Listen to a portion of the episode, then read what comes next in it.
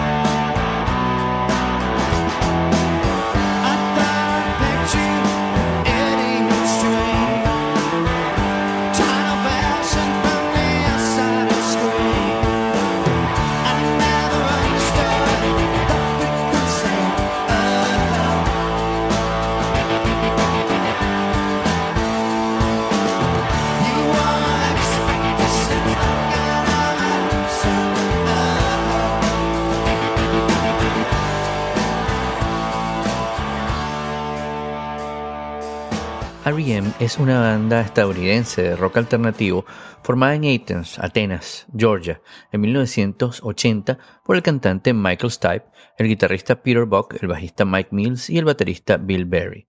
De las primeras bandas, las pioneras del rock alternativo, R.E.M. fue fundamental en la creación y el desarrollo de ese género. Principios de la década de 1980, su estilo musical contrastaba con los géneros, digamos, post-punk y new wave que le habían precedido. R.E.M. consiguió rápidamente atención por el estilo arpegiado de la guitarra de Buck y la voz de Stipe. Combinando folk rock y punk, lograron que la crítica los definiera como auténticos innovadores en la música y particularmente es una gran fortuna para nuestra generación haberlos disfrutado cuando eran R.E.M. cuando estaban todavía eh, tocando como una banda todos juntos y seguirlos disfrutando cada vez que los escuchamos y sus temas nos trasladan a momentos que, bueno, quedan grabados en nuestra memoria con ese soundtrack, ¿no? De hecho, sigue sucediendo porque su música es esa que es tan memorable que logra entrar en ese registro auditivo de la memoria, en esa memoria auditiva que aparentemente es mucho más duradero que tantos otros.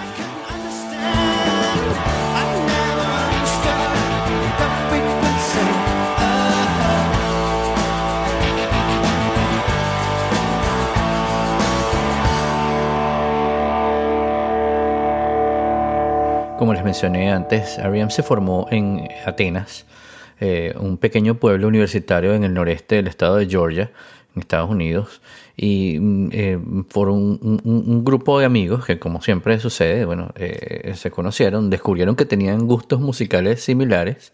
Entonces, Michael Stipe eh, en la voz, Peter Buck en la guitarra, empezaron a trabajar juntos y con el tiempo conocieron al bajista Mike Mills y el baterista Bill Berry.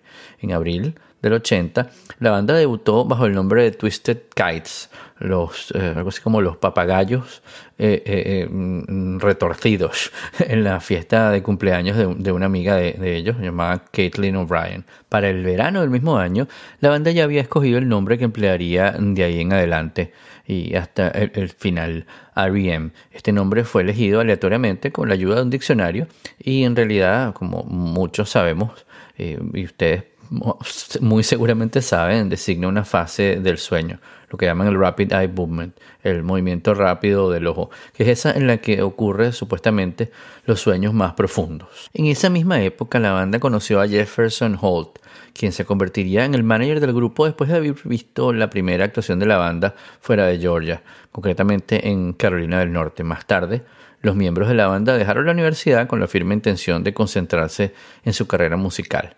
El siguiente año y medio, la banda hizo una gira por el sur de su país, tocando una gran variedad de versiones de temas de, otras, de otros eh, eh, grupos, de otros cantantes, de otros artistas.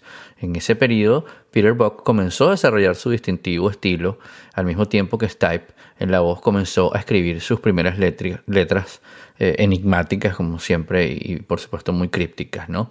En el verano del 81, el grupo grabó su primer single, Radio Free Europe, eh, producido por Mitch Easter.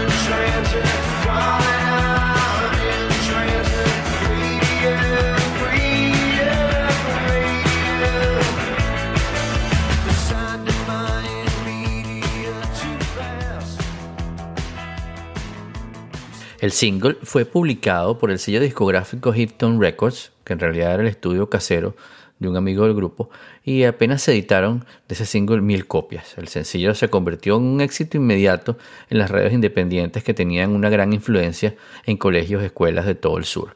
Las letras a veces indescifrables de, Stipe y su distintiva voz hicieron del sonido de R.E.M. algo único e inimitable en estos tiempos que estaban corriendo. Eh, gracias a la favorable respuesta que obtuvo ese single Radio Free Europe, sellos discográficos independientes de mayor tamaño comenzaron a interesarse en la banda.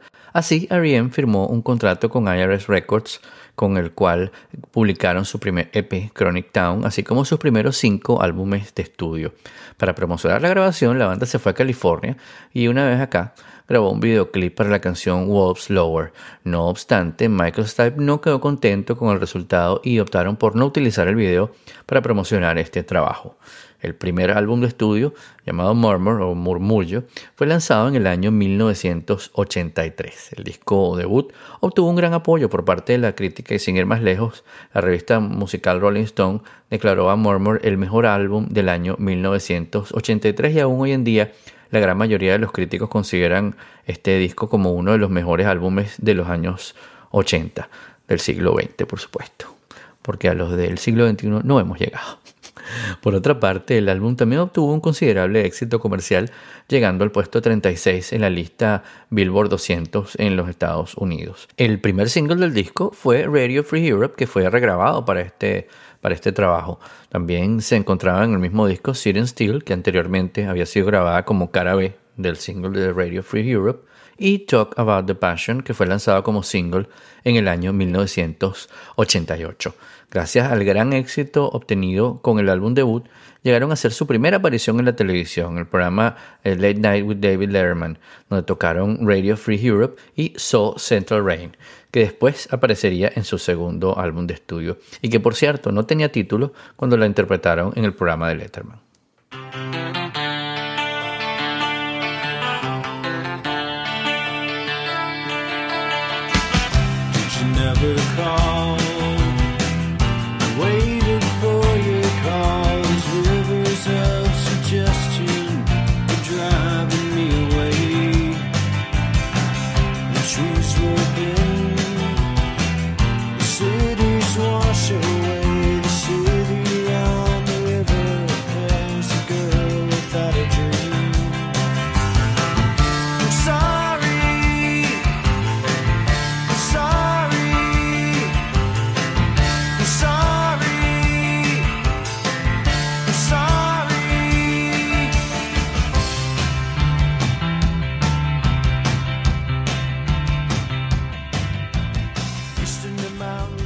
Su segundo álbum de estudio, Reckoning, se publicó en el año 1984, después de haber sido grabado en un tiempo récord, en tan solo 12 días.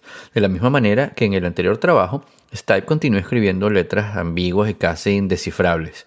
El primer single fue el ya mencionado, eh, que acabamos de escuchar, Soul Central Rain, y como segundo single la banda optó por Don't Go Back to Rockville, una canción compuesta por Mike Mills.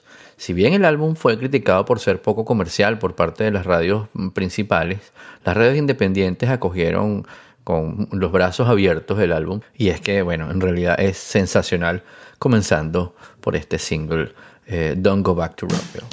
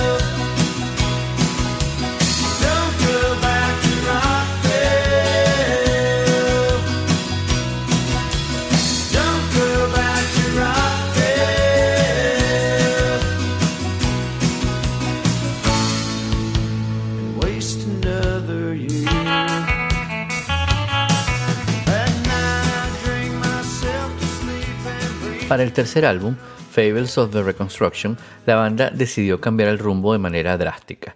Para ello, optaron por viajar a Londres justo a tiempo para disfrutar de un frío y húmedo invierno. Las sesiones en el estudio se convirtieron en mucho más complicadas de lo que habían previsto y más tarde eh, la banda consideró esto fruto del frío al que tampoco estaban acostumbrados. Estas circunstancias tan tristes y oscuras que rodearon las sesiones de grabación al final proporcionaron al trabajo una identidad propia, un álbum muy oscuro que difería mucho de sus anteriores trabajos. En cuanto a las letras de este álbum, Stipe comenzó a escribir eh, cosas más comprensibles y se centró en las fábulas e historias de la mitología sureña. Según Stipe, en una entrevista que concedió en el año 1985, se inspiró en la idea de ancianos, y cito, sentados alrededor del fuego contando leyendas y fábulas a sus nietos.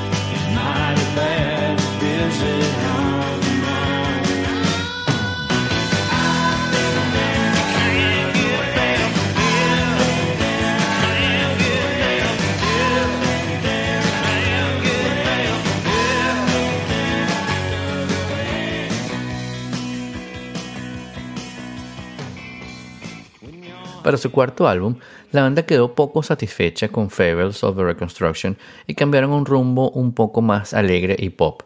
De hecho, el tema que escucharon antes fue el tema más alegre, más, más movido que escogí de Fables of the Reconstruction. Y bueno, el cuarto álbum nació y se llamó Life's Rich Pageant. Este álbum tuvo buena respuesta con sus sencillos Follow Me y Superman, que se convirtieron en éxitos en la lista eh, US Mainstream Rock, llegando al puesto 5 y 17 respectivamente. Tras el ligero éxito de Life's Rich, eh, R.E.M. lanzó el álbum Document. Este se convirtió en su primer disco de platino y el mejor hasta la fecha, que llegó al número 10 en el Billboard 200 y en el número 28 a la lista del Reino Unido. Aunque The One I Love y Finest Workson se convirtieron en éxitos, el favorito de los fans eh, fue su canción eh, de alguna manera apocalíptica llamada It's the End of the World as We Know It and I Feel Fine. Este gran éxito les consiguió un contrato con eh, la casa disquera Warner, el contrato más caro de ese tiempo, ya que el que los unía a IRS ya había terminado. That's great,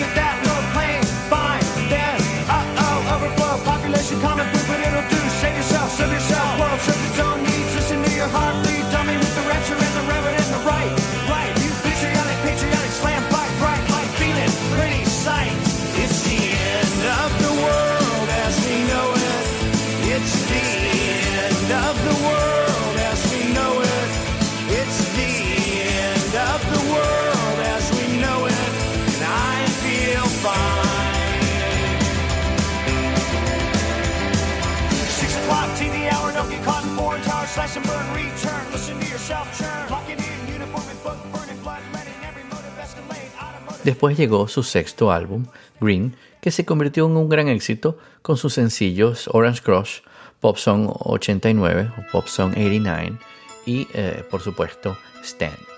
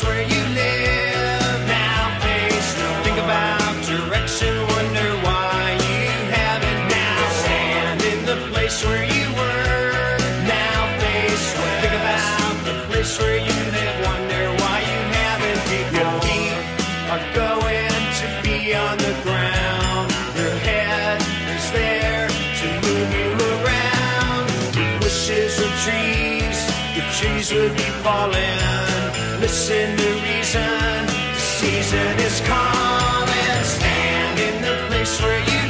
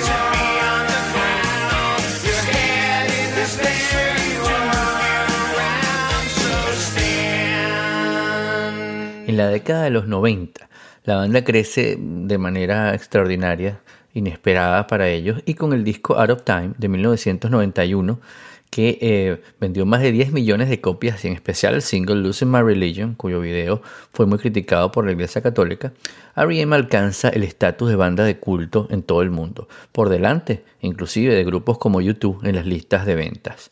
Losing My Religion fue grabada en el estudio A en Burnsville en septiembre de 1990 con Peter Hossapple apoyando a Stipe Barry Mills en la guitarra acústica. Las cuerdas, arregladas por Mark Bingham, fueron añadidas un mes después por la Atlanta Symphony Orchestra. Durante las primeras sesiones, la banda y la gente que estaba en su círculo de conocidos más cercano sabía que con esa canción, con ese tema, había logrado capturar algo muy especial. El título, más que hablar de religión como tal, es una frase que se usa en el sur de los Estados Unidos para referirse a perder la paciencia ante algo, la civilidad, según Stipe. Sello del grupo le presentaron este tema a Warner, que a pesar de ser bastante pegajoso, sonaba un poco folk, tuvieron sus reservas porque iba a ser el single de lanzamiento del disco Out of Time, y esta era la época en la que los fanáticos más jóvenes de la música escuchaban estrellas británicas como Stone Roses, y el grunge estaba a punto de estallar en Seattle. Sin embargo, después de que finalmente se dieron, Losing My Religion subió rápidamente en las listas de éxitos de todo el mundo, allanando de alguna manera el camino para Out of Time, que apareció por primera vez en las tiendas en marzo de 1991. De hecho, eh, yo recuerdo cuando compré mi primer reproductor de, de discos compactos, de CDs, eh, estaba de viaje compré eh, el aparato, una cosa gigantesca, eh, como el tamaño, mm, no sé, de media caja de pizza, para que tengan como una idea del tamaño que tenían esas cosas, y dos veces el alto de una caja de pizza. Eh, ese día yo dije, bueno, para probarlo en el hotel, porque estaba de vacaciones, déjame comprar dos, dos, un par de discos por lo menos, por, era lo que me alcanzaba con, mi, con, con, con el dinero que tenía en ese momento. Y eh, por, compré, el primer CD que compré fue eh, eh, Bohemian Rhapsody, el de Bohemian Rhapsody, es decir, eh, Anaya de Opera de Queen. Y el otro, el otro disco que compré en esa, en esa compra, digamos, impulsiva, fue justamente Out of Time de R.E.M., que estaba empezando a sonar en la radio y que me encantaba. Y dije, ay, esta es la oportunidad de ver esto en la mejor calidad posible. Y bueno, ahí eh, eh, comencé a escuchar esos dos tipos de música tan, tan distintos, ¿no? El título del disco era más que apropiado porque, uh, por un lado, Out of Time era todavía reconocible como un álbum de R.E.M., pero también representó un cambio considerable del modelo tradicional de R.E.M., que era guitarra, bajo y batería. De hecho, abundaban las texturas atípicamente extravagantes con cuerdas y clavecín que levantaban eh, eh, el tema por demás melancólicos Alpha War Away, otros temas eh, digamos, eh, eh, eran enmarcados con el acero del pedal y la respuesta sostenida de la guitarra de Bock. Y, eh, por ejemplo, también la añadidura de Kate Pearson de los B52, añadiendo una textura vocal a varias pistas, incluido el, el dúo Folk Country Mean Honey o Shiny Happy People.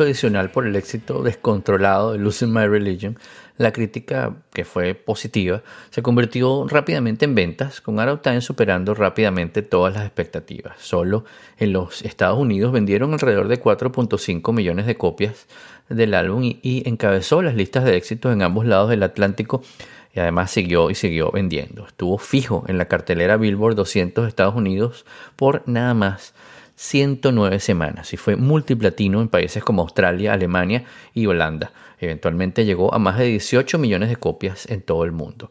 Además de reivindicar el arduo trabajo y la perseverancia de R.E.M., Out of Time demostró ser un álbum histórico, ya que mm, de alguna forma hizo mm, nos mostró cómo las bandas alternativas podían lograr el éxito ante las audiencias, eh, digamos, mainstream, sin sacrificar su integridad. De hecho, podría decirse que el álbum allanó el camino para una serie de estrellas de, de, del rock alternativo, como por ejemplo los Smashing Pumpkins o Green Day.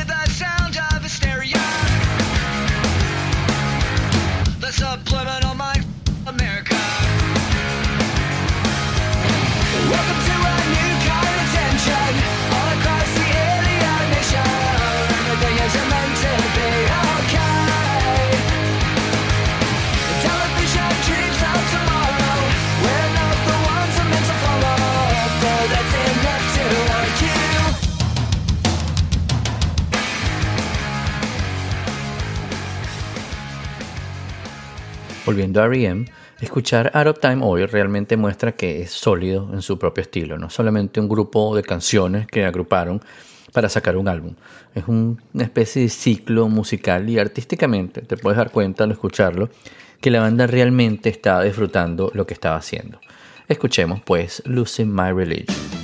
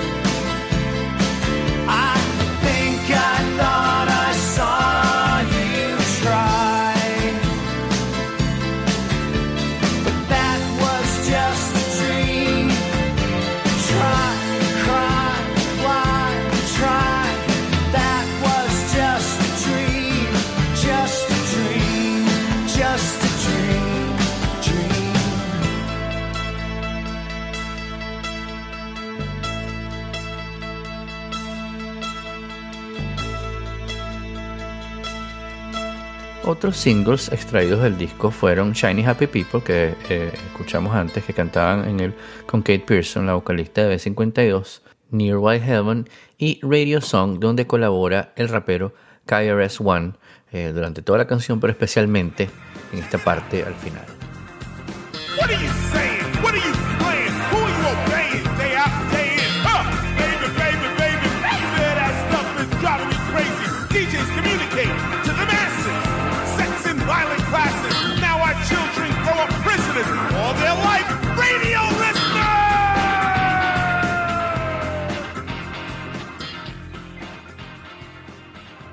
Un año después, en 1992, R.E.M. lanza un disco más oscuro y con letras más sórdidas, llamado Automatic for the People, considerado como el mejor disco del grupo hasta el momento. Y para mí, eh, este junto con Out of Time son mis favoritos de, la banda.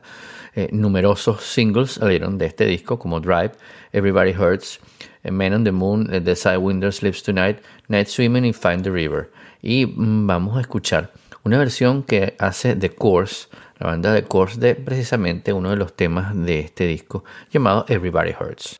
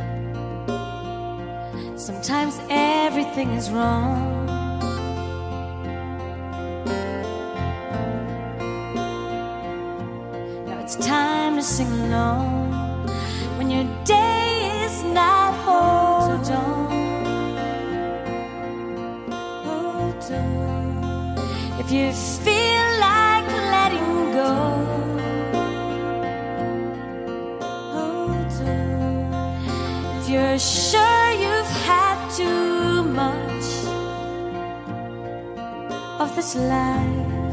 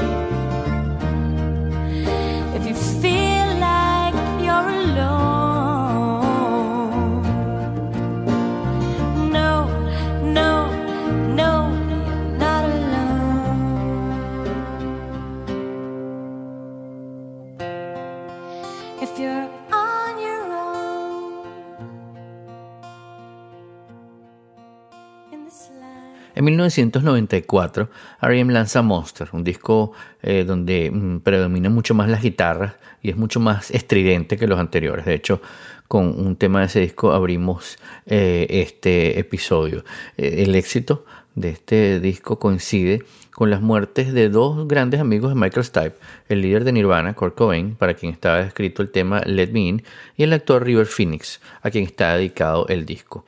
Tras eh, esta producción vino una larga gira de 130 conciertos por los cinco continentes a los que se incorporó Scott McCaughey de manera definitiva hasta el final eh, en la banda y Nathan December como guitarristas adicionales. La gira no estuvo exenta de problemas de salud para sus miembros, ya que por ejemplo Mike Mills sufrió un ataque de apendicitis por el que se tuvieron que cancelar entre otros conciertos en, en España, en Madrid y en Zaragoza en el mes de julio de ese año, pero seguramente por lo que será recordado este tour es por el aneurisma cerebral que sufrió el baterista Bill Berry durante el concierto que estaba dando el grupo en, en Suiza, que estuvo a punto de acabar con su vida.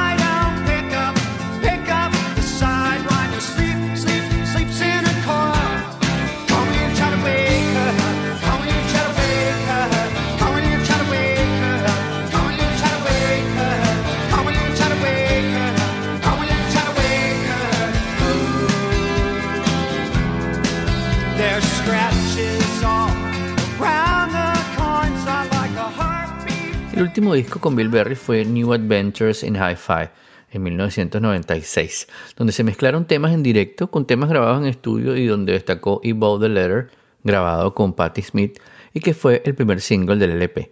Le siguieron eh, Wake Up Bomb, Bittersweet Me, How the West Was Won and Where It Got Us y Electrolyte. Eh, Este es considerado por Stack como su álbum favorito de R.E.M. y con el cual la banda consigue su punto más elevado. Eyes are burning holes through me. I'm gasoline. I'm burning clean. 20th century go to sleep. You're plasticine. That is obscene sand.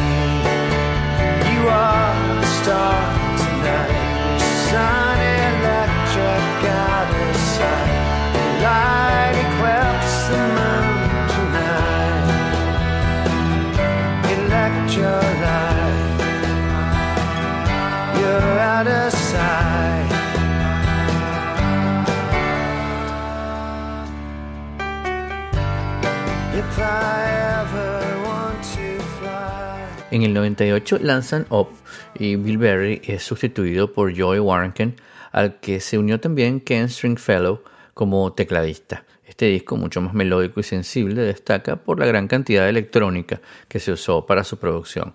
The Sleeper fue el primer single al que siguieron Lotus, At My Most Beautiful y Suspicion. El siglo XX eh, termina para la banda eh, con The Great Beyond, una canción compuesta para la película homenaje a Andy Kaufman, al comediante Andy Kaufman, que tomó el nombre de la canción de R.E.M., precisamente Men on the Moon.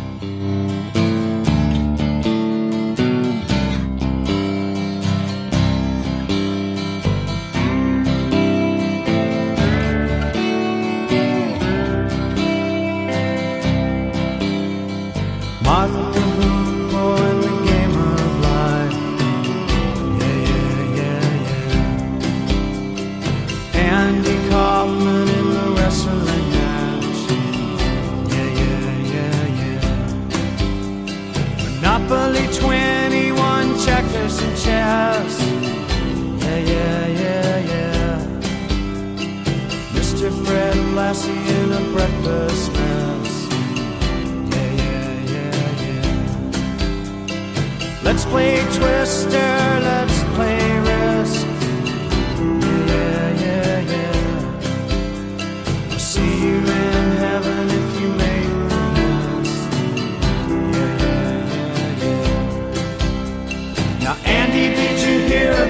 this one.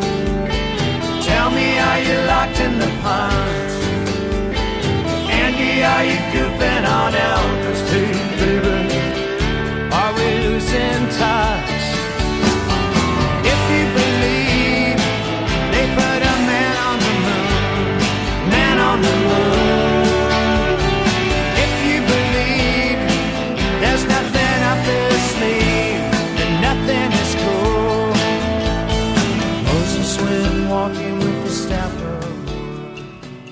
2001 entonces es el año elegido para lanzar Reveal. Este álbum vio la luz en el mes de mayo tras una larga grabación que llevó al grupo desde Miami a Vancouver, pasando por Irlanda e incluso Israel. Combina los sonidos electrónicos que ya aparecían en Up con el pop de siempre. Tras la publicación del disco, el grupo decidió no hacer gira, tan solo se limitaron a unos pocos conciertos de presentación por Europa, donde destacó el concierto ofrecido en Colonia, en Alemania. Los singles que salieron del álbum fueron All the Way to Reno, I'll Take the Rain y el single Imitation of Life.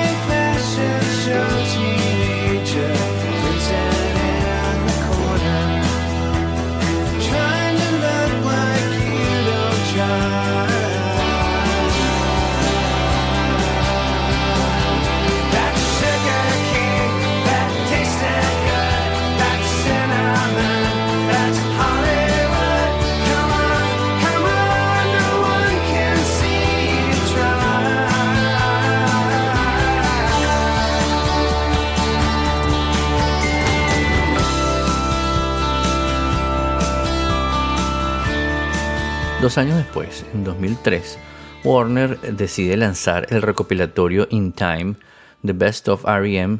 1988-2003, que recoge los mejores éxitos del grupo en su etapa con la discográfica californiana.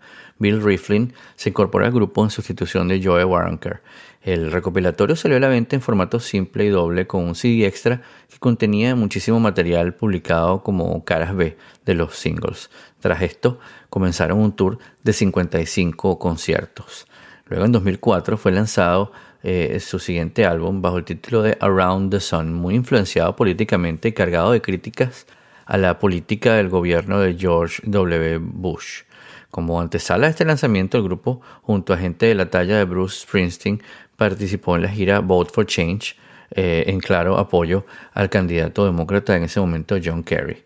Living New York fue el primer single del, di- del disco al que siguieron Aftermath, Electron Blue y Wanderlust. También se incluyó Final Straw, una canción contra la guerra de Irak que publicaron en su web oficial unos meses antes en formato demo. Tras el lanzamiento del disco, el grupo se eh, embarcó en un tour mundial de más de 113 conciertos. Fruto de esta gira se lanzó un DVD en directo en octubre de 2007 llamado Live con el concierto del 12 de febrero en The Point Dublín. Eh, y bueno, escuchemos entonces de, de este disco un tema que mm, uno de mis favoritos de, de esa producción llamado Living New York.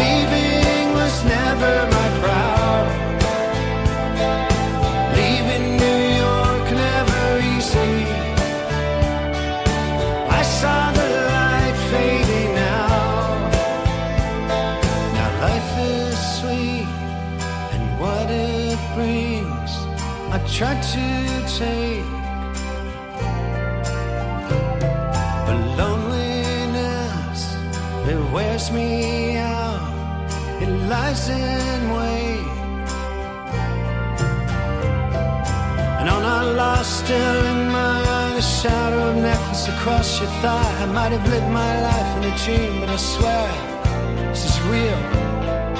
The memory fuses and shatters like glass. We carry your future, forget the past. But you, it's what I feel. You might have laughed if I told you.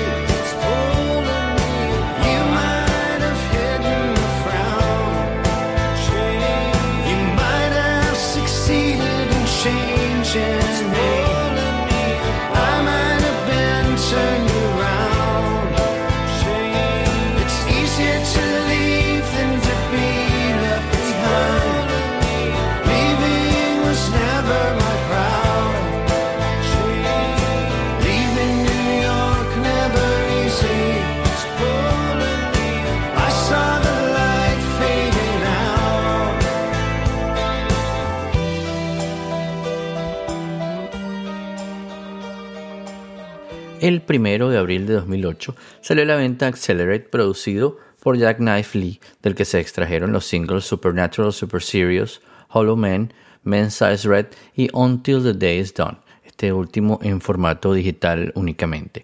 Posteriormente se lanzaron a promocionarlo en un nuevo tour mundial, eh, porque los llevó por Europa, Estados Unidos y Sudamérica, eh, a la que regresaron después de un breve paso en 2001. Justo Recuerdo que justo en su paso por Caracas estuve presente eh, en ese concierto de R.E.M. eh, en la Universidad Simón Bolívar en Caracas, en un concierto que, bueno, casi parecía un recital entre amigos, a pesar de que estaba repleto, pero eh, eh, el clima, la disposición del, de la tarima, eh, las canciones que escogieron, digamos que fue, bueno, fue genial eh, ese concierto en realidad y, una suerte poder ver a esa banda antes eh, que se disolviera eh, algunos años después. El siguiente disco, que fue el último de su contrato con Warner, comenzó a grabarse en mayo de 2009 con el productor Tucker Martin, que se ocupó de la parte instrumental y en diciembre se incorporó Michael Stipe con las letras. Ya a finales de ese año se lanzó Live at the Olympia, un directo doble con las 39 canciones que se tocaron en los ensayos previos al lanzamiento de Accelerate en el Olympia Theatre de Dublín en julio de 2007, más un DVD dirigido por Vincent Moon y Jeremiah, que eh, recopila los videos de algunas de las canciones incluidas en el disco.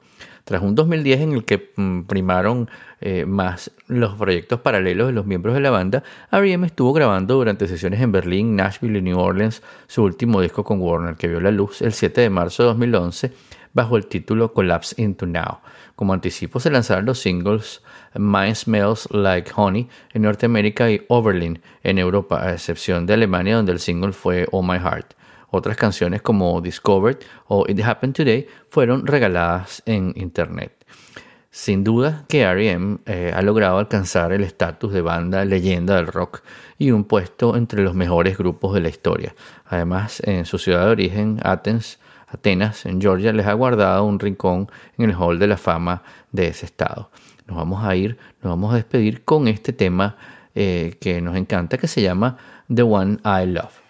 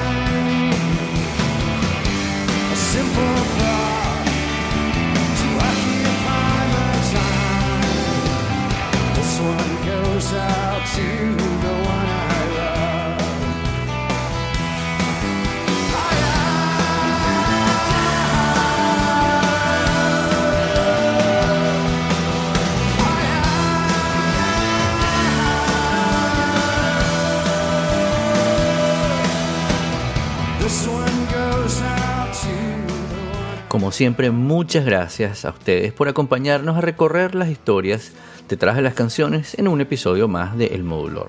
Les recuerdo que pueden descargar o escuchar nuestro podcast en su plataforma favorita como iTunes, Overcast y también en Spotify. Por supuesto que pueden suscribirse a mi lista de correo entrando en todo.elmodulor.com o dejarnos sus comentarios en mis redes sociales. En todas me pueden encontrar como arroba modulor. Esta semana queremos saludar especialmente a nuestros amigos Joana Castillo y Ricardo Román que nos escuchan desde Chile y a ellos vaya nuestro saludo. Nos vemos en nuestro próximo episodio cuando volveremos a encontrarnos para contarles las historias detrás de las canciones. Mi nombre es Guillermo Amador y esto se llama El Modulor.